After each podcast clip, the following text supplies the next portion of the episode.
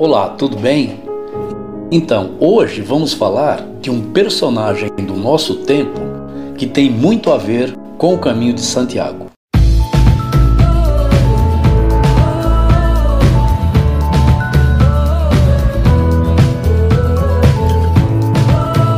Estou me referindo ao brilhante, espetacular escritor brasileiro Paulo Coelho, que após ter feito a sua peregrinação a Compostela,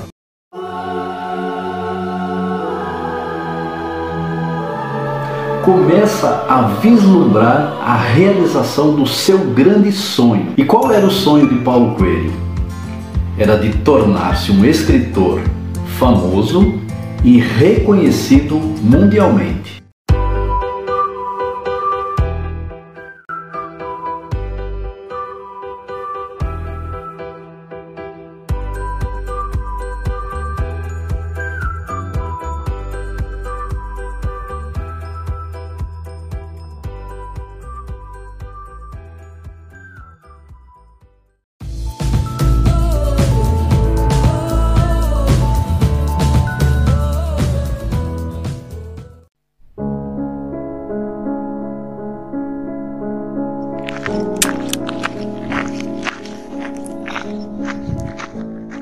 Ninguém pode negar que a vida de Paulo Coelho tenha sido, digamos assim, morna, monótona, previsível.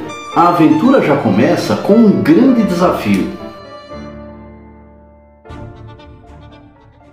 Como assim? Acreditem, o bebê teve sérias complicações ao nascer, que não lhe davam mais do que poucas horas de vida, chegando até a receber a extrema unção.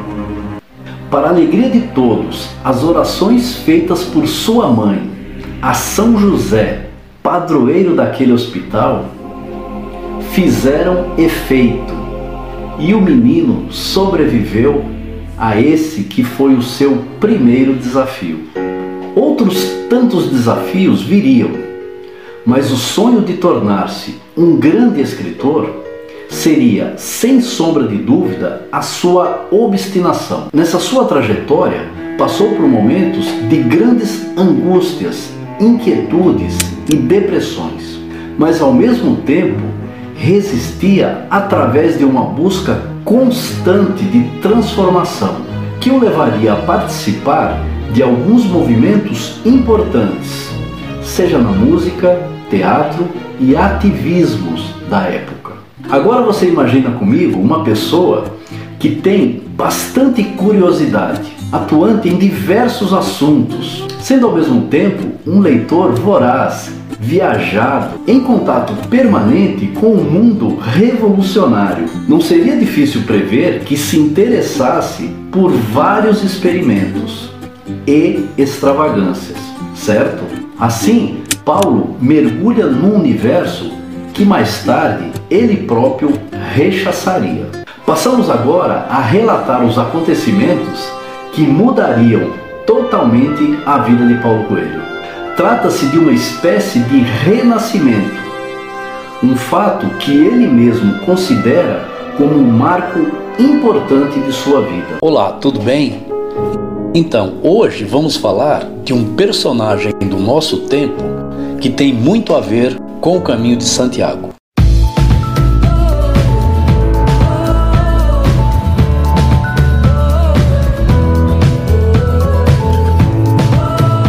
Estou me referindo ao brilhante, espetacular escritor brasileiro Paulo Coelho, que após ter feito a sua peregrinação a Compostela,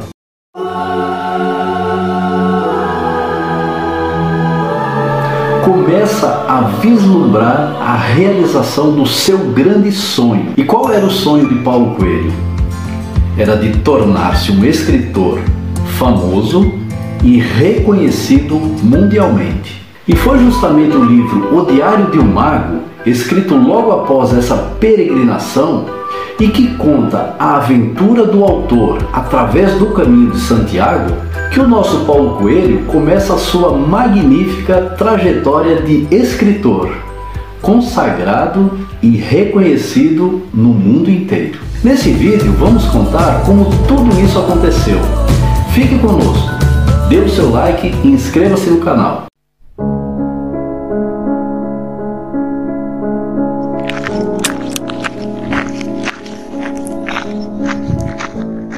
Ninguém pode negar que a vida de Paulo Coelho tenha sido, digamos assim, morna, monótona, previsível.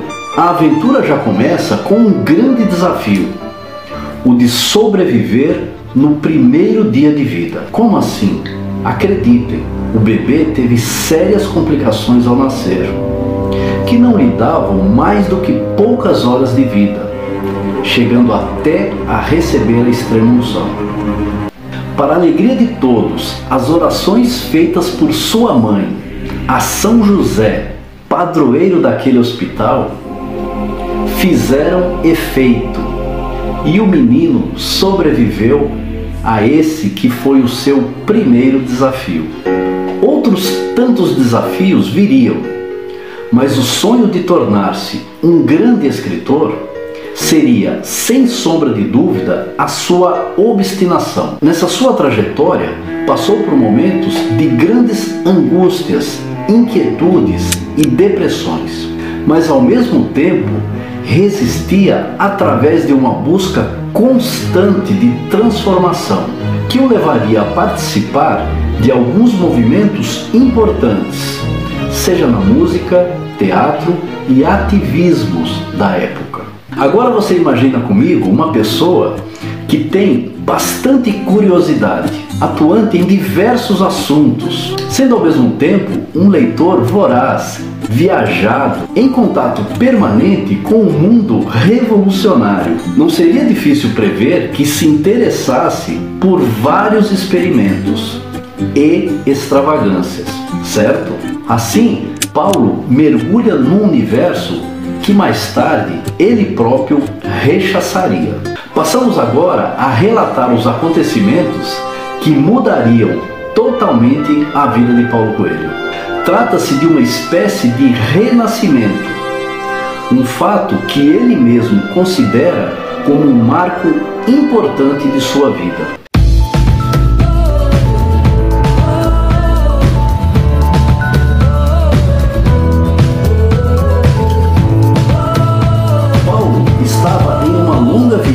pela Europa depois de ter tido uma relativa estabilização de seus negócios no Brasil. Foi esse o local de seu renascimento. É isso mesmo. O primeiro campo de concentração construído pelos nazistas, conhecido como Dachau, na Alemanha. Atordoado pelo impacto negativo que aquele local causa a qualquer um, Paulo começa a percorrer aquelas instalações sozinho. De repente, depara com uma inscrição que dizia em vários idiomas: Nunca mais. Por segundos, sente uma profunda paz. Ao imaginar que tudo aquilo que presenciava era coisa do passado e que jamais voltaria a acontecer. Subitamente, em uma forte reação contrária, começa a perceber que tudo aquilo era uma farsa e que todas as mazelas do mundo ainda continuavam presentes. Inclusive as violências sofridas por ele no seu próprio país. Profundamente impactado por aquele cenário, em meio a sentimento de indignação e ao mesmo tempo de inoperância, Paulo se recorda de uma frase que há tempos já teria lhe causado forte reflexão. Abro aspas: A morte de qualquer homem me diminui, porque sou parte do gênero humano. E por isso não perguntes por quem os sinos dobram. Eles dobram por ti. Essa citação é de John Donne, que Hemingway marcou no começo de um dos seus livros mais famosos, intitulado Por Quem os Sinos Dobram. A linguagem dos sinos é cheia de significados e pode haver informações que hoje poucos conhecem. Como sabemos, Paulo é sempre atento aos sinais. E como os sinos daquela capela, daquele lugar, badalavam coincidentemente, naquele mesmo momento que ele se lembrava daquela frase, ele passa imediatamente a compreender que aquilo poderia ser um aviso de uma grande transformação que estava por vir.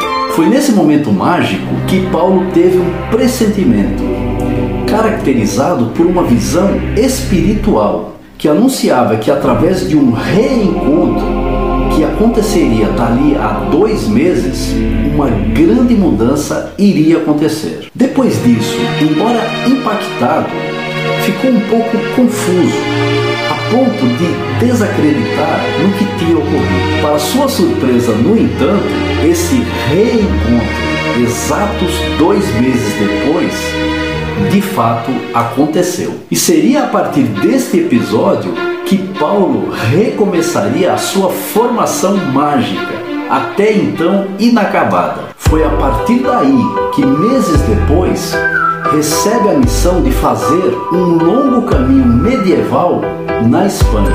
Embora essa peregrinação tivesse um caráter inicial de um rito de aprimoramento, baseados em rigor, amor e misericórdia, Paulo observou durante a caminhada a importância de valores como humildade, simplicidade, compartilhamento, comunhão com a natureza e o momento presente. Além de compreender que a experiência vivida por ele naquele caminho de fé, espiritualidade e autoconhecimento pouco ou nada tem a ver com a experiência própria de cada um. Dessa maneira, o livro O Diário de um Mago, lançado em 1987, conta a peregrinação feita por Paulo Coelho no ano anterior, pelo Caminho de Santiago, ao mesmo tempo em que narra a sua jornada mística através de dez duras lições. O autor passa a entender que o extraordinário não reside em rituais e segredos mágicos, mas na simplicidade e no cotidiano das pessoas comuns. É a partir dessa formação que Paulo nos faz compreender que a sofisticação literária é menos importante e que a simplicidade na escrita e no estilo é a chave que vai tocar o coração das pessoas. Paulo Coelho sempre demonstra em suas colocações que o acesso à leitura deve ser um direito assegurado e comumente promove ações nesta direção.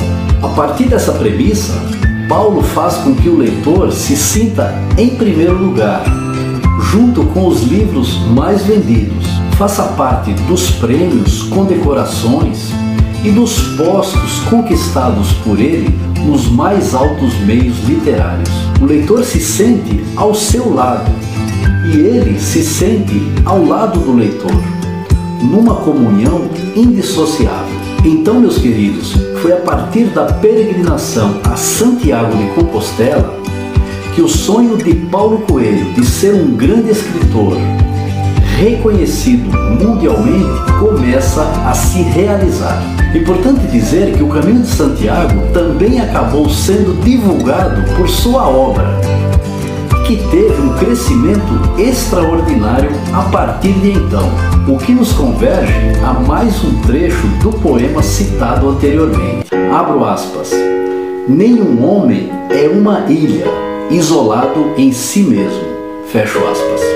Se você se interessou e quiser saber todos os detalhes sobre a biografia do nosso querido Paulo Coelho, leia o livro O Mago, do querido jornalista e escritor Fernando Moraes.